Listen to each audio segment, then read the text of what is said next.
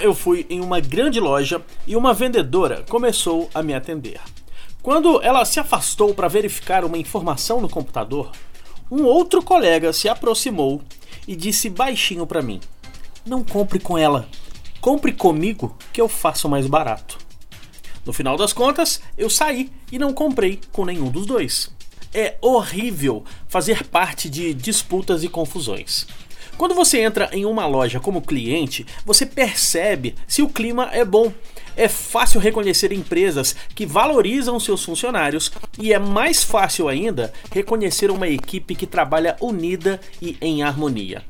As pessoas sorriem, os colegas tomam iniciativa para ajudar uns aos outros e sempre atendem com prontidão os pedidos de favores de seus companheiros de trabalho.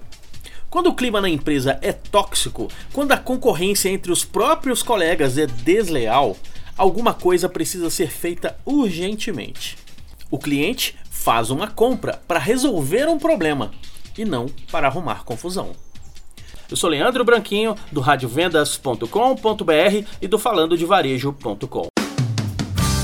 Rádio Vendas.